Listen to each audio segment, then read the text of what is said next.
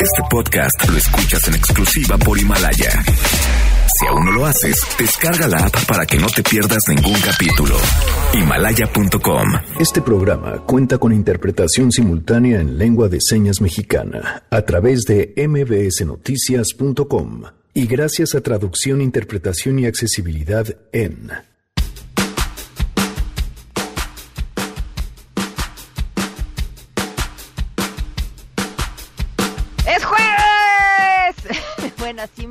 emociono yo. En diciembre existen dos tipos de personas, los que reciben con los brazos abiertos la Navidad y el cierre de año, y los que se ponen en plan reflexivo y nostálgico. ¿A qué se debe este fenómeno? Hoy nos acompañará el doctor Eduardo Calixto para explicarnos. Todo el mundo ve, veo que todo el mundo está feliz y digo, bueno, es que de verdad, ¿qué sucede, no? No, no tengo elementos para estar feliz. Y eso amplifica mi señal de enojo, de frustración. Qué bonito es que a la gente trabajadora le vaya bien. Esa es una frase que retomo de una amiga que me platicaba justamente en una conversación mientras escuchábamos todas las cosas que vienen buenas para el próximo año para uno de los youtubers más exitosos de nuestro país, el queridísimo Alex Montiel nos platica sobre todo lo que viene para este 2020. Tenemos también buenas noticias y más, así que quédense porque así arrancamos a todo terreno. MBS Radio presenta A Todo Terreno con Pamela Cerdeira.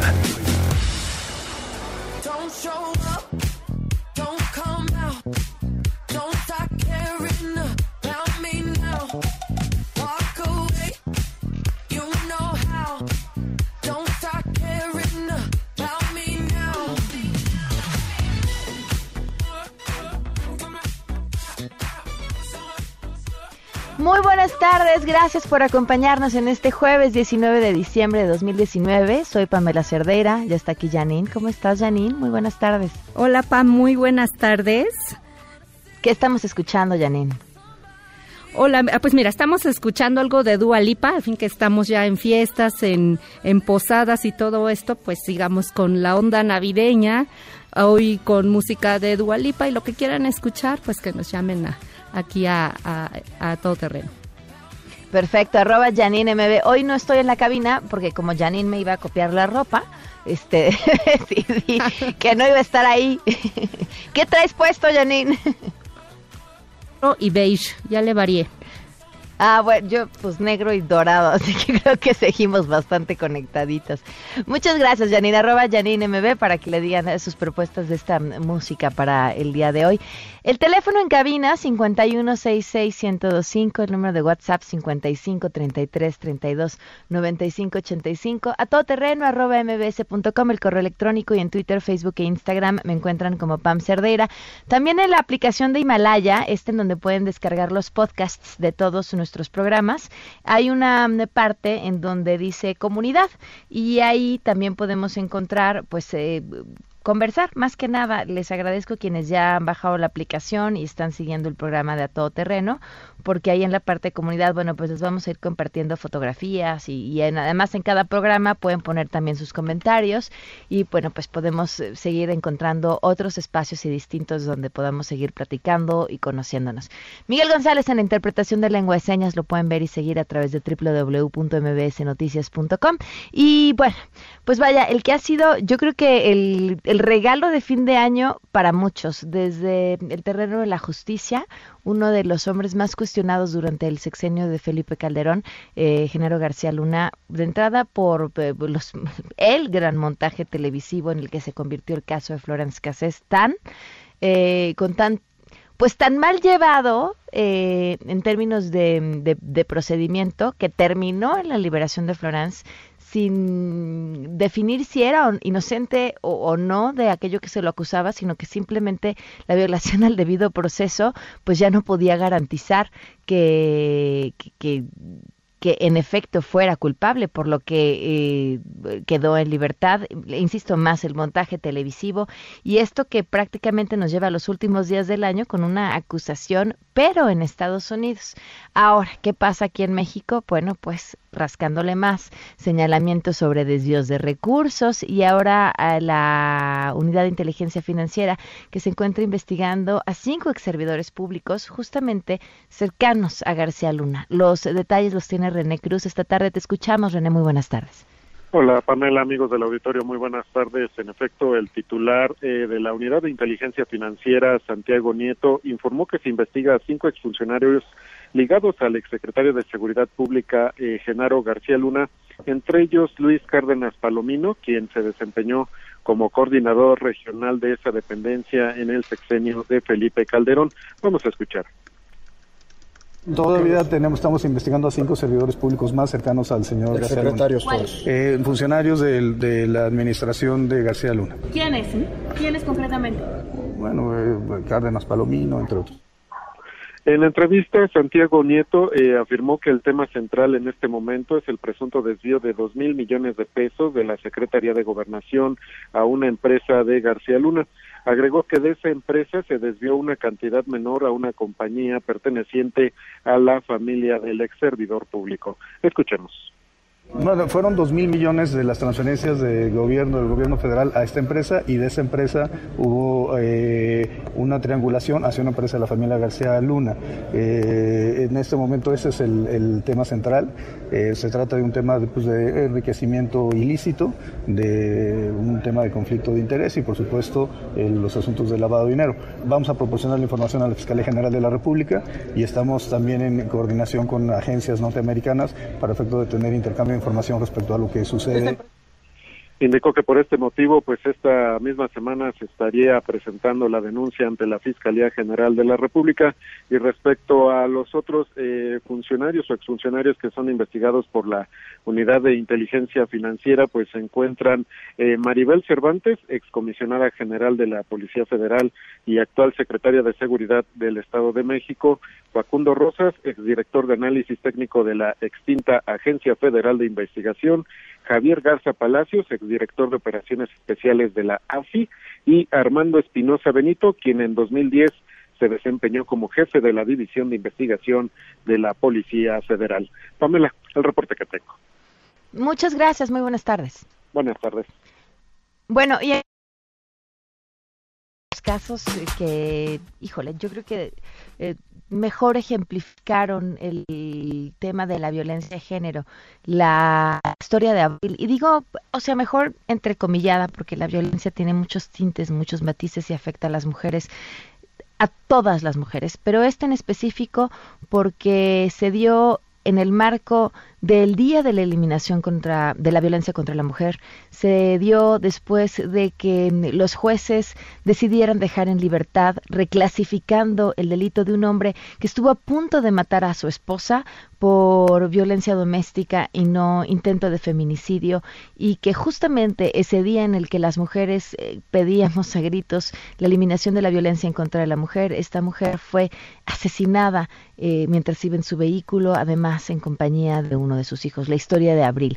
Y retomo este caso porque este sujeto, quien está siendo buscado, a quien se, de quien se emitió una alerta a través de la Interpol para encontrarlo pues fuera de México, ahora eh, envió una carta a la jefa de gobierno Claudia Sheinbaum y Juan Carlos Alarcón nos tiene los detalles. Te escuchamos, Juan Carlos, buenas tardes. Así es, Pamela, gracias. Muy buenas tardes. En un intento más para evitar ir a prisión, Juan Carlos García ex esposo de Abril Cecilia envió una carta a la jefa de gobierno Claudia Sheinbaum en la que insiste que es inocente y expone aspectos como método de defensa pese a que el panorama jurídico le es adverso. El procesado, quien se encuentra en los Estados Unidos, según menciones de la misma Procuraduría Capitalina, negó de manera categórica estar involucrado en dicho crimen perpetrado el 25 de noviembre y dejó en claro que no tuvo intervención alguna.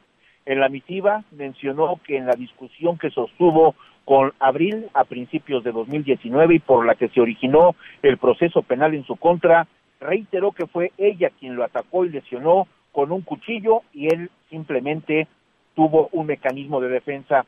Incluso aseguró que se modificó la escena de los hechos con la intención de que se incorporara a la investigación evidencia que, dijo, fue colocada en su domicilio Agregó que nunca se encontró el bat con el que supuestamente golpeó a su ex esposa.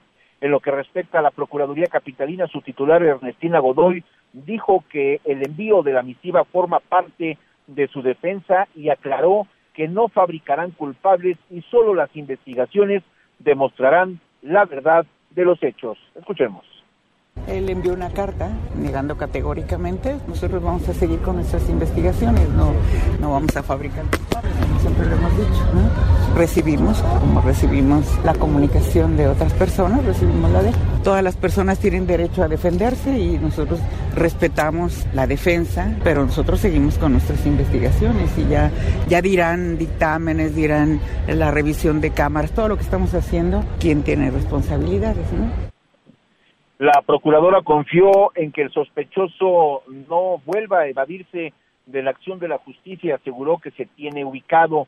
La próxima fiscal de la ciudad dijo que se activó la alerta migratoria, mientras que la subprocuraduría de procesos penales solicitó a Interpol México vía la Fiscalía General de la República la emisión de la ficha roja para la búsqueda, localización y detención en contra del inculpado. De hecho, su incumplimiento a presentarse a la unidad de medidas cautelares como estaba obligado a hacerlo por orden del juez de control, la orden de aprehensión se reactivó y con base en ella se solicitó el instrumento de colaboración internacional. Pamela, el reporte que tengo. Muchas gracias, Juan Carlos. Pero a ver, entonces ya lo tienen ubicado, pero evidentemente me imagino es parte de un procedimiento para que lo puedan detener y después regresar al país porque justamente eso es algo que no ha aclarado la propia Procuraduría y solamente se ha limitado a mencionar, Pamela, que lo tienen ubicado, que se ha dado información a las autoridades encargadas de su búsqueda, de su localización, pero hasta el momento, después de casi, casi un mes de acontecido el crimen de su ex esposa, pues está localizado, mas no está detenido. Es decir, que este caso sigue en completa impunidad y este hombre pues ha tenido todavía la facilidad de enviar cartas misivas a la jefa de gobierno para tratar de exculparse con la intención clara de evitar la prisión. La desfachatez. Muchísimas gracias, Juan Carlos. Muy buenos días. Muy, muy buenas tardes. Sí, cuando, cuando esto empieza a suceder, bueno, de entrada ya es un caso mediático, pero es eh, convertir o tratar de convertir en un circo algo que, que tendría que solucionársele pues a través de la justicia, una carta para qué a la jefa de gobierno con qué exactamente qué intenciones. Bueno, tenemos buenas noticias.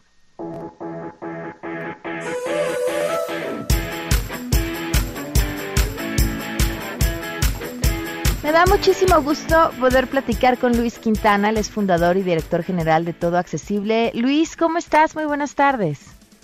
Pamela, ¿cómo estás? Buenas tardes. Contenta de poder platicar contigo y más aún que estás presentando una aplicación que va a permitir a todas las personas conocer cuáles son los lugares con opciones de accesibilidad. Platícame. Sí, un gusto poder compartir con ustedes esta gran iniciativa. Formamos una aplicación donde ya las personas podemos subir y diagnosticar y recomendar lugares accesibles para todo mundo. Esto es bien importante porque, como lo hemos platicado, las personas con discapacidad no podemos salir y entrar a cualquier lugar, ya que hay muchos donde falta desde la accesibilidad arquitectónica, como puede ser una rampa, una mesa, un baño, así como temas de accesibilidad impresa o digital, como pueden ser menús en audio o en braille para las personas ciegas o sordas. Y de esta forma damos a conocer los lugares que tienen todas estas diferentes implementaciones para que cualquier persona se pueda integrar al 100 dentro de ellos. A ver, me llama mucho la atención esto que comentas porque tengo entendido que aquellas empresas que ustedes ya han asesorado ya están dadas de alta, pero decías, las personas pueden también recomendar lugares que sean accesibles. ¿Cómo, cómo va a funcionar esta parte en la que tus mismos usuarios pueden agregar lugares? Así es, tú te das de alta en la aplicación y cuando llegas a algún lugar te da la opción de si lo quieres tú subir. Entonces, al poner el nombre del lugar, te abre las diferentes opciones para que tú lo puedas ir valorando. Una vez que tú envías la información, llega al equipo de IT de aquí donde la procesamos, hablamos directamente con el lugar, la validamos y la podemos subir instantáneamente dentro de la aplicación. Esta aplicación la tenemos ligada también a una página de internet que tiene el mismo nombre de lugares accesibles, donde se están retroalimentando ambas. ¿Cómo se llama la aplicación y en dónde la pueden descargar? La aplicación ya la puedes descargar de Play Store y se llama Lugares Accesibles. Y la tenemos para tanto Android como para los equipos iOS. Ok. Oye Luis, pues de verdad felicidades por este proyecto. Ojalá podamos darle seguimiento también para encontrar cómo así eh, pueden ir creciendo los lugares que estén interesados en ser accesibles, que no tendría que ser un tema de interés, tendría que ser un tema de, obligatoriedad, pero, pero bueno, sabemos cómo funcionan las cosas, pero es un gran aliciente para que cada vez más lugares estén adaptados para todas las personas. Claro, y de esta forma es para que también los establecimientos se den cuenta que las personas con discapacidad sí salimos y nos podemos integrar en cualquier espacio. Además, nunca salimos solos. Entonces el ticket promedio que traemos nosotros es más alto al normal porque siempre vamos a llegar a comer con alguien más. O si llegamos a un hotel, pues son dos cuartos. Por lo pues tanto, es lo que queremos hacer, no dar a conocer para que más lugares se vayan abriendo y abran las puertas a toda esta población. Pues felicidades de verdad Luis por este proyecto. Lugares Accesibles es el nombre de la aplicación para que la puedan descargar y seguimos al habla Luis. Muchísimas gracias. Claro que sí, gracias a ti. Tengan muy bonita tarde. Igualmente, muy buenas tardes. Vamos a una pausa y continuamos a todo terreno. Regresamos a todo terreno. Este podcast lo escuchas en exclusiva por Himalaya. A todo terreno con Pamela Cerdeira. Continuamos.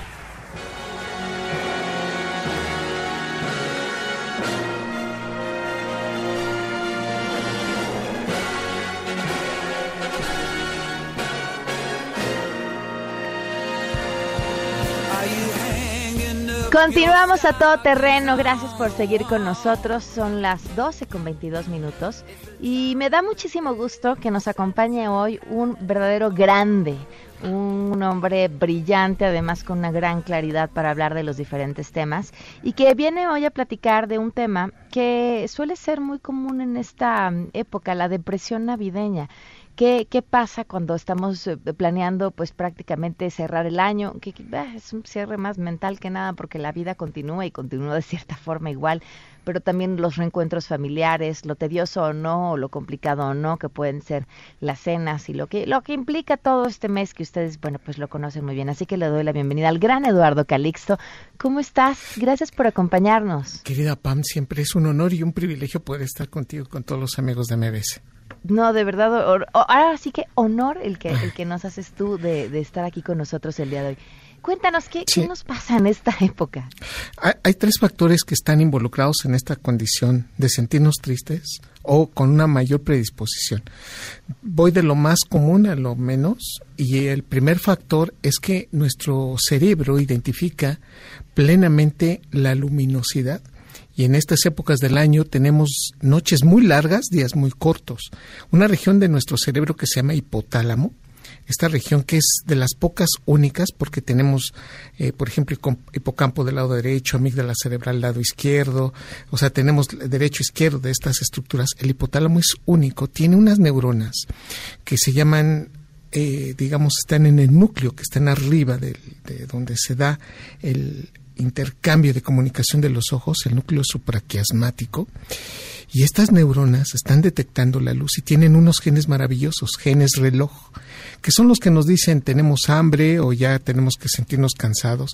Realmente el hipotálamo es el que nos indica claramente a qué hora tenemos que irnos a descansar o cómo nos despertamos. Pues bien, este sitio también va muy relacionado con un cambio neuroquímico cerebral de liberación de algunos neurotransmisores como es la dopamina, las endorfinas y la oxitocina.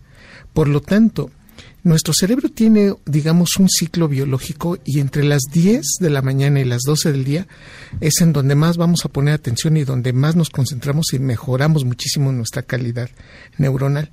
Pues bien, cuando estamos en estos días tan cortos, noches tan largas, se cambia la producción de algunos neurotransmisores, los genes empiezan a cambiar su activación. En términos generales, nos sentimos más cansados, sin estarlo, ¿eh? es un fenómeno muy natural de interpretación. Nos sentimos más tristes sin tener datos o detonantes y también modulamos prácticamente la forma como nos reímos. Tal manera que en estas épocas del año sí nos da mayor melancolía por una disminución basal en un neurotransmisor que se llama serotonina. Y entonces empezamos a, a padecer este factor de origen como lo tiene la depresión no estacional. Y por lo tanto, sí tendemos a sentirnos que hoy o en estos días mayor melancolía o una sensación de cambios en la reactividad de muchos aspectos neuronales. Por lo tanto, imagínense nada más, queridos amigos de MBS, nos cambia, por ejemplo, los factores de tener hambre o disminuir la probabilidad de tener hambre. Y en estas épocas sí damos una tendencia a saborear más los sabores dulces o tender a comer más carbohidratos, porque precisamente también hay una relación de mayor frío y una necesidad calórica mucho mayor tendemos a subir de peso. Entonces, si esto lo vamos valorando con diferentes eh, países, nos damos cuenta que los que están muy lejanos del Ecuador, que no tienen esta relación, digamos, luz-obscuridad tan, tan marcada como nosotros, en donde en estas épocas son más oscuros sus días, bueno, pues suben más de peso, se, ven, se convierte esto en una mayor tristeza y se suma a los aspectos de depresión previos que se tenía. Hoy podemos decir claramente que epidemiológicamente la probabilidad de tener una depresión estacional es casi de un 30%, querida Pam. Y ante estas circunstancias sí nos conviene poner atención si nos ponemos tristes, si nos sentimos cansados o si empieza a cambiar el apetito o el sueño.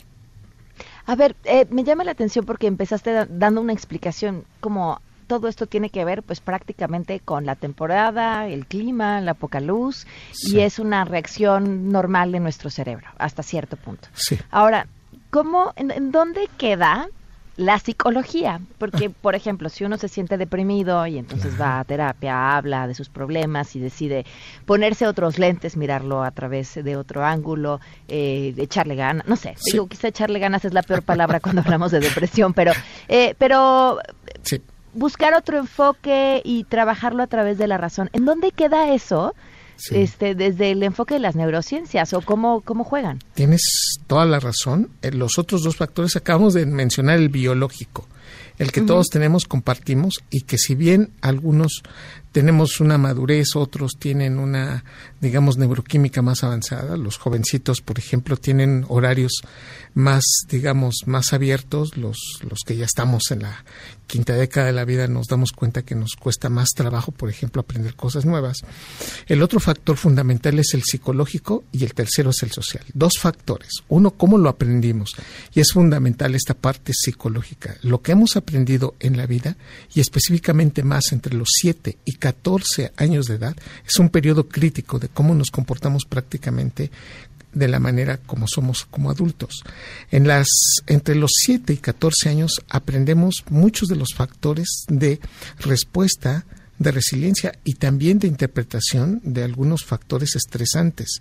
Y en esta condición, lo psicológico, cómo vimos en la casa, cómo, cómo vemos cómo la familia se prepara para estas épocas del año, cómo e incluso no se preparaban, como algunas familias, estas épocas no son, digamos, tan importantes. Este factor es fundamental, el del aprendizaje, el de la psicología. Y tengo que decirlo abiertamente, que tiene una relación recíproca con lo biológico. Y es que si entre los 7 y 14 años en estas épocas vimos abandono, es más frecuente que se dé el abandono en estas épocas del año. Si entre los 7 y 14 años vimos que en estas épocas las personas pueden decir más mentiras o son más agresivas, se convierte en un proceso de repetición en estas épocas. Y socialmente, el tercer factor es el social. ¿En dónde estamos involucrados? ¿En dónde vivimos y con quién convivimos? Si estamos en una comunidad en donde nos abrazamos, nos queremos, nos informamos y nos estamos comunicando, bueno, el factor social es fundamental también para cambiar este proceso. Hoy resolvemos, querida Pam, queridos amigos de MBS, que si una persona vive sola, la probabilidad, por ejemplo, que en estas épocas tenga un proceso de depresión se incrementa todavía aún más y queda muy claro que el proceso de depresión se potencia casi en un 47%. Quiere decir que los que están en la soledad por el simple hecho de no tener a alguien a su, a su alrededor, puede potenciar estos factores de melancolía y tristeza y sentir que el proceso es todavía mayor con respecto a si lo comparamos en marzo abril, en donde ya los días cambiaron totalmente y los días son más largos y las noches son muy cortas. ¿Qué hacemos? Primero entendernos porque esto sí, a, estos, estos aspectos son de, de, darse cuenta, querida Pam, una persona no es parte de una solución si no entiende el problema, si no es sensible o no es responsable del mismo problema. Está cambiando, por ejemplo, su manera de comer, está comiendo más o está comiendo menos, está subiendo de peso, está, está bajando de peso, es un factor que nos debe de llamar la atención. Dos, nos sentimos cansados, agotados, tenemos una, digamos, un proceso de melancolía o una, un cansancio tan grande o una sensación de rendición psicológica de decir, aunque lo haga, ya no importa. Esta, esta situación, y lo dijiste muy bien, lo enmarcamos mucho en esta época de terminar ciertos ciclos para empezar otros, pasa mucho por lo por lo aprendido y lo psicológico.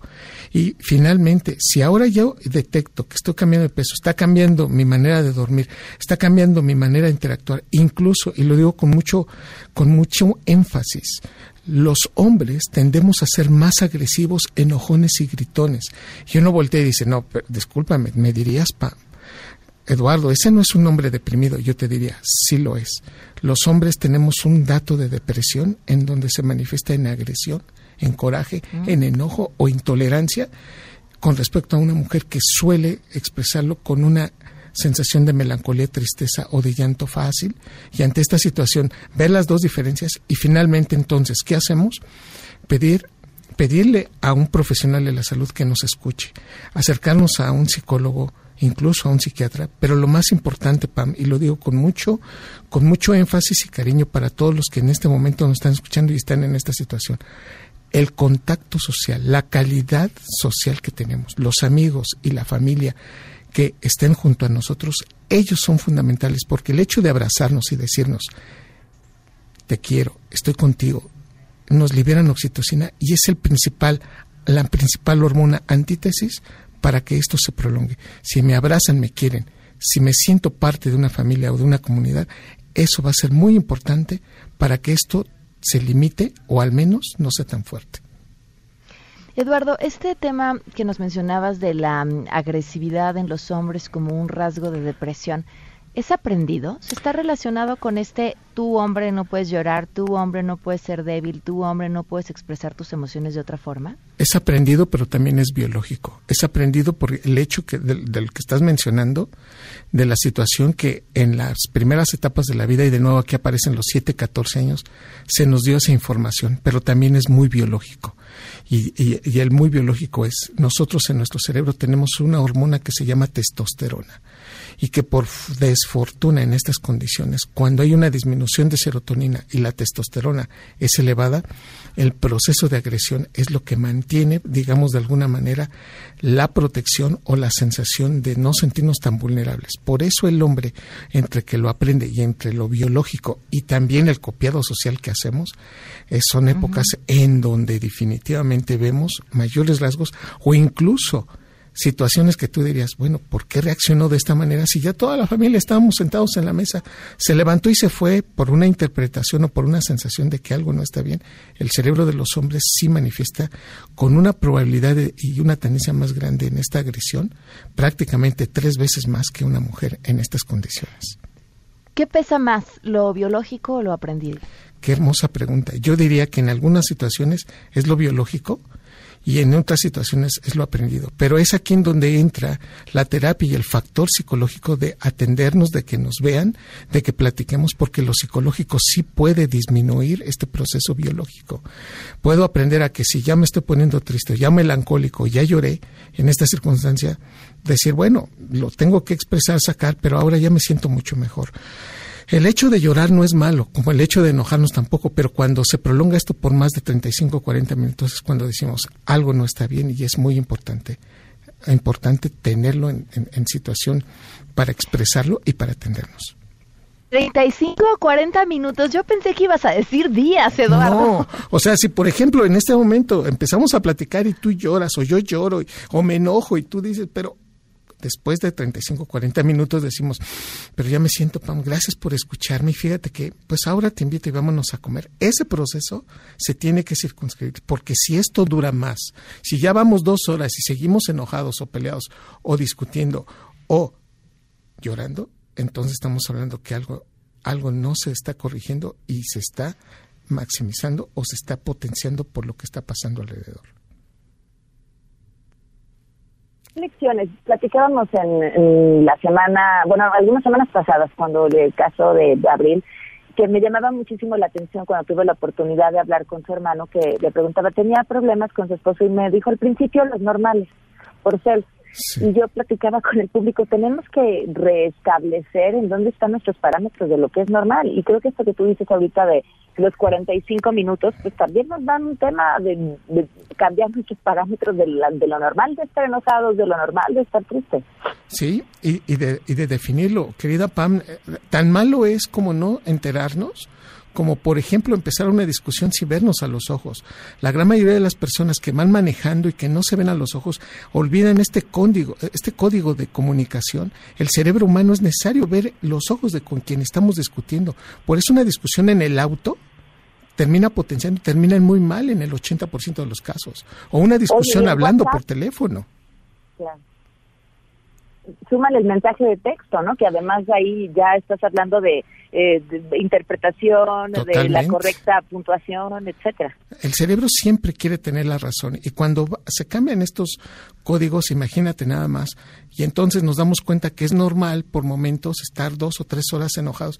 No, de ninguna manera. Este proceso es que lo estamos reaprendiendo, reorganizando y no te cuento, la, generación, los niños que vienen atrás caminando o en el asiento de atrás, se dan cuenta que es lo más común y desafortunadamente lo van a repetir en las etapas adultas.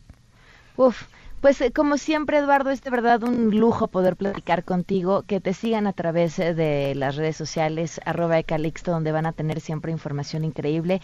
Y te agradezco, como siempre, que hayas estado aquí. Querida Pam, un abrazo y lo mejor para este 2020. Hasta pronto. Muchísimas gracias. Todo un fuerte abrazo. Hasta pronto. Y continuamos a todo terreno. Regresamos a todo terreno. Este podcast lo escuchas en exclusiva por Himalaya. A todo terreno con Pamela Cerdeira. Continuamos.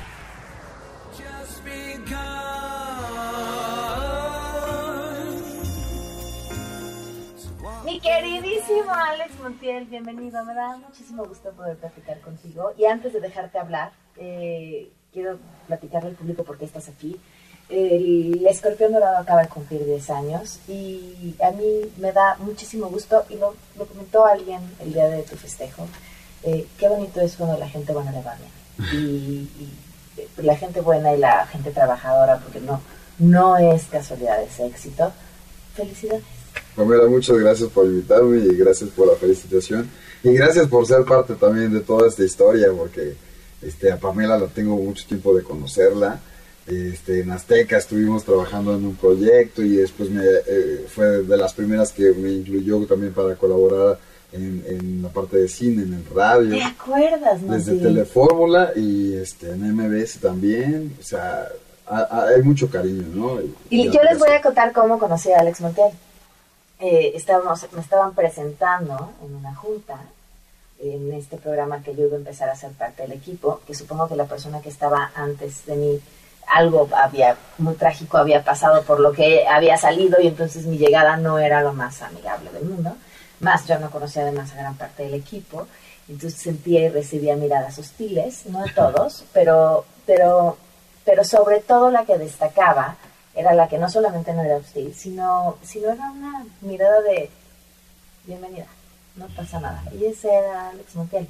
Y así fue como un corto periodo, pero, pero trabajamos juntos en, en TV Azteca y así fue como te conocí, inventando, este, ahora quiero traer a Santa Claus, ahora quiero, así las cosas más locas eran las que se le ocurrían Se nos murió Santa. No inventes, ¿cómo crees? Sí, el otro día fui a buscarlo el año pasado para hacer un video. Era un señor. seguías buscando año tras año. Sí, de repente hice un video con él en el escorpión en un table, No, bueno. Festejando la, la, Navidad a Santa. ¿eh? este, era un señor, es un, bueno, era un señor que era un buceador, pero era, en aspecto, era idéntico a Santa Claus. O sea, tenía la barba blanca, era rosita, era viejito y este y era medio teporochín también, pero este eh, eh, lo que lo convertía en el Santa Claus perfecto. y entonces eh, siempre lo procuraba y lo, lo, incluimos ahí en una, una, nota y lo busqué el año pasado. Oiga, Santa, se llama Marcos. ¿Dónde está Marcos? No, se murió ya hace, hace cinco meses. Ok, gracias, nos vemos. En paz sí. Eh, vienen muchísimas cosas para, para el escorpión dorado y, y, por eso te quería invitar para que nos platicaras porque eh, me parece que tenemos que celebrar las historias de éxito, todas. Y, esta en especial me da muchísimo gusto porque te, te sales o, o te sacan más allá de, YouTube, que es donde ha crecido y nacido para volverse muchas otras cosas. Cuenta.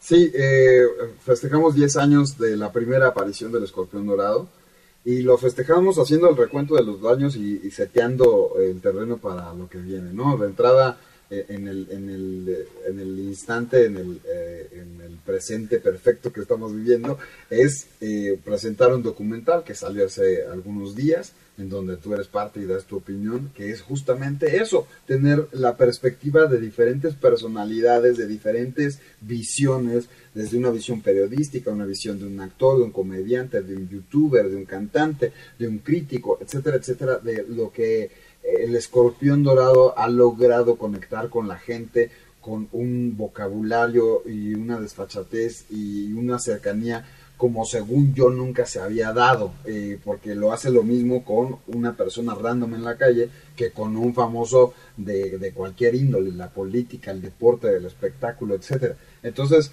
eh, ese es el documental y creo que retrata muy padre y, hace un recuento de, estos 10 años de esta década muy, muy enriquecedor para tener ahí un registro también histórico de lo que ha sido las redes sociales.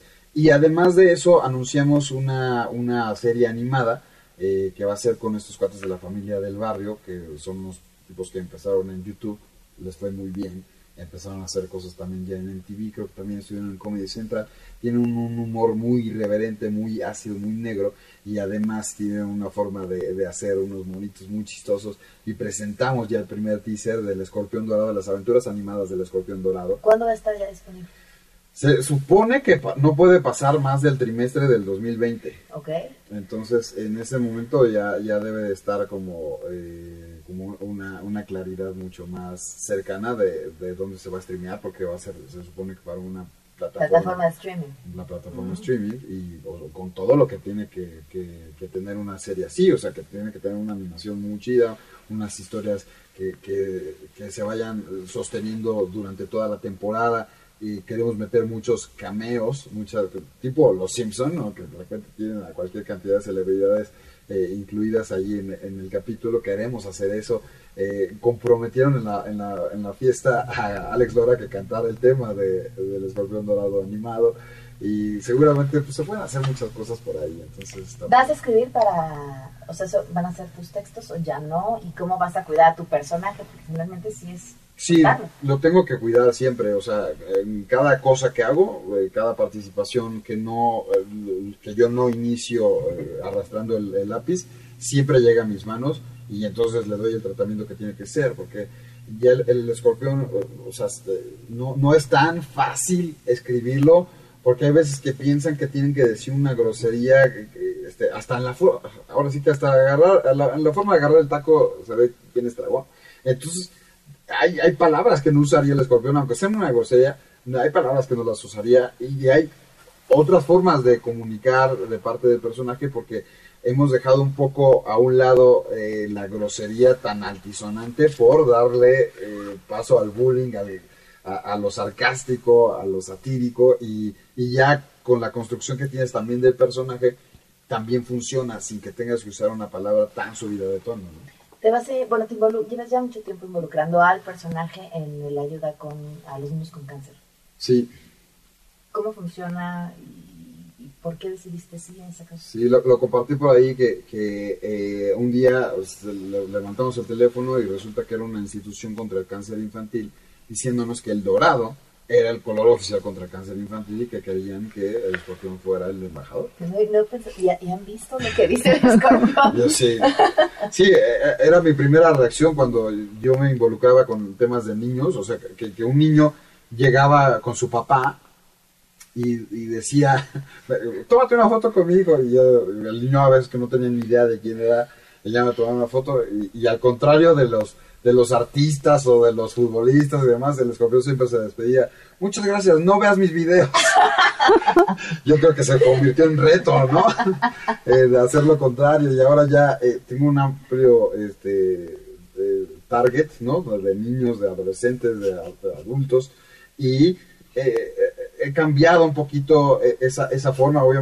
A un niño jamás me le dirijo con groserías. No tengo, tiene como sus códigos también el escorpión. Cuando estoy haciendo videos y está involucrado, hacía videos virales, muchos, eh, hoy los hago esporádicamente, pero si está involucrado un niño en un video no lo ponía. O si lo ponía, eh, la crítica era para el idiota que lo estaba grabando divirtiéndose con un niño, ¿no? Que eh, se le hace muy chistoso ver a un niño de 7 años diciendo groserías. Entonces la crítica era para el idiota que lo estaba grabando. Entonces, encontré una forma en que eh, o entendí que el, chavito, el niño, a veces que eh, si no te conoce, eh, lo que está viendo es una figura más imponente simplemente por el tamaño, que, el niño mide medio metro y el otro mide un 87 y entonces te ve para arriba y ve que tiene máscara y ve que este, la gente le pide fotos y demás. Entonces para él, eres una figura, eres un luchador. Y entonces el mensaje es, este, si tú luchas, yo lucho, ¿no? Y si tú estás ahí, yo también voy a estar y, eh, dar esa, esa palabra de ánimo, un juguete, un detalle, unas horas, estar con ellos. Entonces, se fue, fue creciendo esa parte y me empezaron a buscar cada vez más personas eh, con, ese, con, ese objetivo, ¿no? Con el objetivo de motivar específicamente a los niños. Y el tema de los, o siempre hay, hay, temas eh, altruistas de todo tipo, pero el tema de los niños a mí me pega mucho más porque soy papá, ¿no? Y porque te sientes sumamente privilegiado de que tus hijos les haya tocado la hermosa suerte de que estén sanos.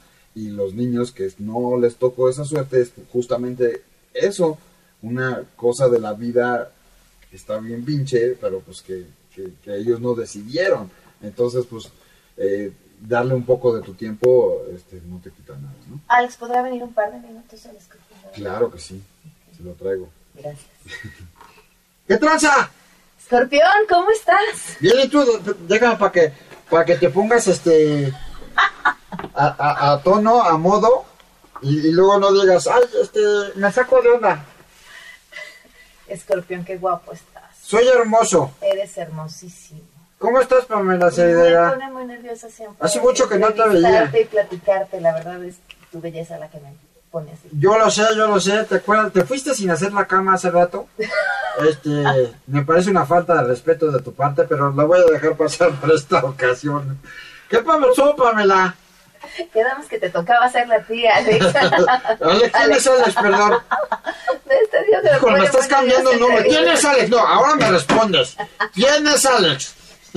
Chingada madre. Un amigo. No puede ser, Pamela. Un amigo de los dos. Oye, Pamela, ¿y por qué ya usas las palmas tan, tan largas? Yo me acuerdo este, cuando la Pamela se era experta de la academia, primera generación. Unas chiquifaldas que parecían cinturón, no te cuento. Oye, mi escorpión, ¿qué, qué, qué, viene, ¿qué viene para ti para este 2020? Eh, seguir repartiendo eh, mi sabiduría por el mundo. Estamos eh, este, cerrando con todo el año. Estamos haciendo maratón de escorpión al volante. Este, que, viene que la Belinda, que la banda MS, que tu, con tu compadre, tu mejor amigo Jordi Rosado. Ah, muy bien. Este, que, ¿qué más, ¿a quién más hicimos? ¿A, ah, quién te falta subir a tu coche? Ah, o sea, todo el mundo se quiere. Hazme el favor Luego me llegan unas propuestas así de, de, pena ajena, así de, oye, ¿por qué no me subes al escorpión al volante? ¿quién eres, güey? Perdón, primero. ¿Qué te pasa? ¿Quién te pegó de chiquito? ¿Quién te pegó de chiquito? ¿No te estás dando cuenta? Siempre he dicho, cuando subo a alguien al volante, es, oye, me estoy trabajando el micrófono, este, es porque tiene viralidad o porque tiene una carrera, ¿no? Que tenga algo que decir acerca de la vida y del amor. Y es así como lo hago. Entonces, sí hay varios, sí hay varios, voy a estar haciendo más de extranjerilandia, este, pues para hacer este, más internacional el, el escorpión al volante. Pero eh, hay, hay varios ya hablados, el Pepe Aguilar muere porque lo suba al volante porque sabe el pegue que tengo con las diferentes mujeres de diferentes nacionalidades y él quiere experimentar. Eso es lo que tengo entre, o por lo menos eso es lo que me imagino por viendo sus ojos cristalinos, sé que eso es lo que quiere Pepe Aguilar. ¿A qué se debe tu, tu, tu pegue con las mujeres de distintas nacionalidades? Eh, mi peluche en el estuche principalmente, eh, ese es en primera. En segundo, la extensión de mi personalidad, ¿no? 17 centímetros cuando hace frío, más o menos. Y, y así, la, mi sabiduría, obviamente, este, porque es muy amplia. ¿Cómo, la muy cultivas, extensa. tu sabiduría? Eh, pues mira, yo tengo diferentes este, eh, pilares, ¿no? Sí se pueden decir groserías aquí, Sí, ¿verdad? claro. Ah, Que estudien los pendejos. Yo ya lo sé todo. Y si necesitan saber algo, me preguntan. Porque, porque para eso ustedes son los pendejos. Entonces, este, eh, yo me voy empapando de todo. Hay veces que veo cada estupidez en, en- en la tele, en el radio, en el cine. Pero yo me sacrifico por ellos para darles eh, consejos de vida y decirles que, pues que se retiren, ¿no? Gente que dice que actúa y no actúa ni madre. Los políticos que dicen que, ay, sí, ahora ya, que, que se cambian de camiseta y ya piensa que se nos olvidan todas las estupideces que hicieron en el pasado. Y yo, ay, yo, yo era, no, eso era antes cuando me vestía de otro color, ay, no, ya cambié, uy, ya soy gay cambiadísimo, etcétera, etcétera. El punto es que yo tengo que estar ahí, este, dándole sus apes, ¿no? A todos. Escorpión, es siempre un gusto platicar contigo. Gracias por No, no, acompañarnos. no, el gusto es mío y, este, más viéndote así, ay, mamá. Ay, ¿sabes cuántas veces he soñado contigo? No te rías, porque te ve que tú también. Me cachaste. Eso. Nos despedimos con el grito de guerra. Peluche del estuche. Sí, tú tienes, tú tienes peluche en el estuche, ¿no? Te te regalo. Gracias. Lo voy a guardar con cariño. Alex, muchísimas gracias por habernos acompañado. Gracias, Paulina.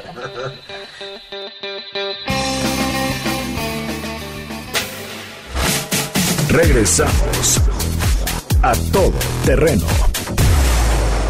Este podcast lo escuchas en exclusiva por Himalaya.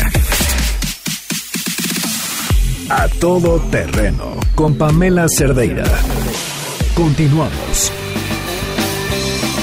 Nos vamos ya. Muchísimas gracias por habernos acompañado. Eh, mañana es viernes y nos escuchamos a todo terreno. Se quedan en el mesa para todos con Manuel López San Martín. Que tengan un excelente jueves. Soy Pamela Cerdeira. Mañana, mañana los esperamos. Adiós.